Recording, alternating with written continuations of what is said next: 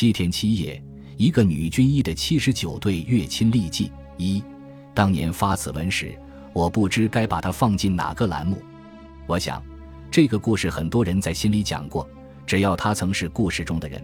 当年写的时候，离那段历史虽然不算久远，但它确实是逝去的往事。这故事有关战争，似乎注定它不是喜剧，而且它毕竟不只是讲战争。所以后来我把它放进了那里的情感之家，因为它们终归是我最深沉的情感收藏之一。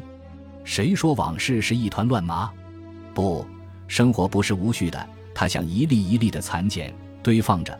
每一粒茧都有它那一个丝头，找到它，或者是无意中抽动它，都会抽出长长一段丝来，那是生命的片段，把它们串起来就是完整的生命。罗布林卡是我在 QQ 上遇到的，当时他仍在某陆军医院服役，我的同时代人，在我眼里他也算美人儿，我仍存着他在布达拉宫前戎装的相片。几年前，他被我拉到朋友社区，发了个名为《前线之旅》。别开枪的帖子，记录他赴老山前线的一件小事儿。文章写的不算好，不过那很像指沉重的记忆之手粘住我那个蚕茧的丝头，又像是尘封的盖子被什么掀起一条缝。幽暗的深处，幽暗的往事纷纷活动，对我说：“我们是不是被尘封的太久？是不是到了放风的日子？”从此开始，我一发不可收拾，写下这个故事。我见过两只粉色的和淡黄色的蚕茧，而大部分的茧是白色平常的，好像人这一辈子出彩的日子极少。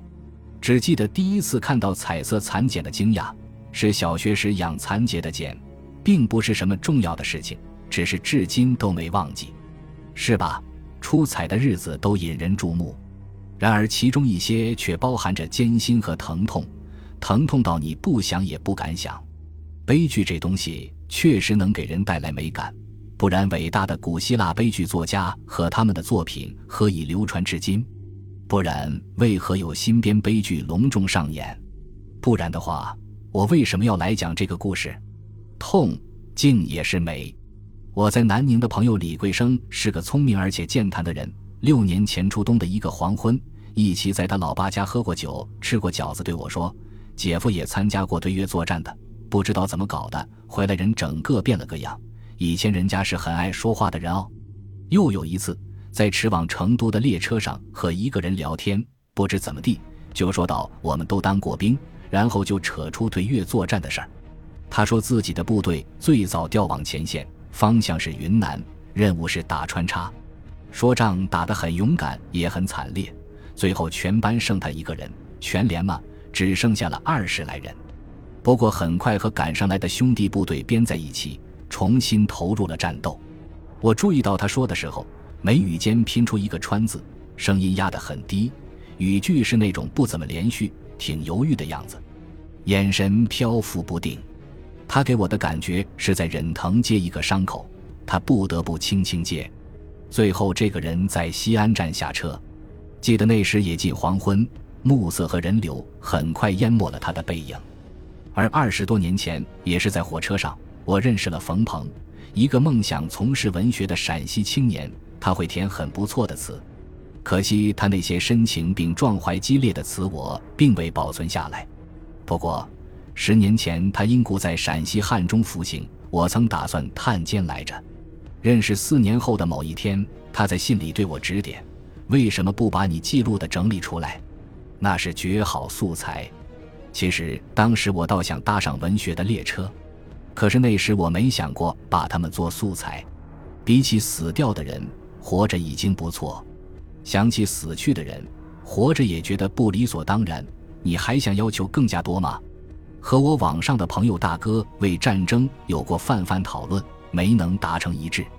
这或许因经历不同，当然不排除他属于巴顿式的类型，没有战争。他们会深感失去了存在价值。最后就是这个月十二号那天，电脑坏了。我回到电视机前，在央视人物节日中知道了梁子这个女孩。是的，我喜欢把她这样的人叫做女孩。梁子是八六年老山前线唯一的战地女摄影记者。节目中显示了她身着军装和军人父亲的合影。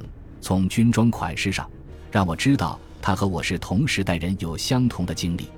当时她回答主持人战场声还有什么感受的话，让我莞尔。梁子激动而且冲动，说话像打冲锋。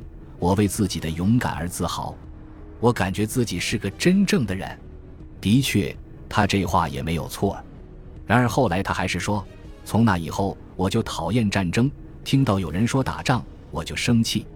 我立刻就喜欢上这个说话直来直去、性格像个男孩的女孩。没错。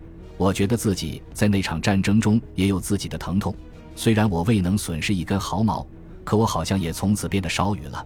关键是，我也和那位姐夫和列车上那不知名的打穿插的士兵一样，在很长一段时间里不希望自己想那件事。这倒是为什么伟大的埃斯库罗斯，你为什么没激起我们的浪漫主义激情？你为什么没能激起我的英雄主义情怀？难道说？我们不是生在六十年代，看着《英雄儿女》长大的一代吗？